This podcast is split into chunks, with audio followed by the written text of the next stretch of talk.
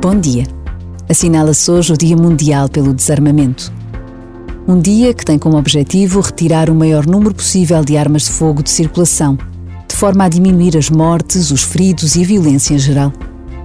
Mas a verdade é que há milhares de homens, mulheres e crianças que nascem, vivem e morrem sem conhecer a paz. O Papa Francisco não se cansa de apelar ao fim dos conflitos armados.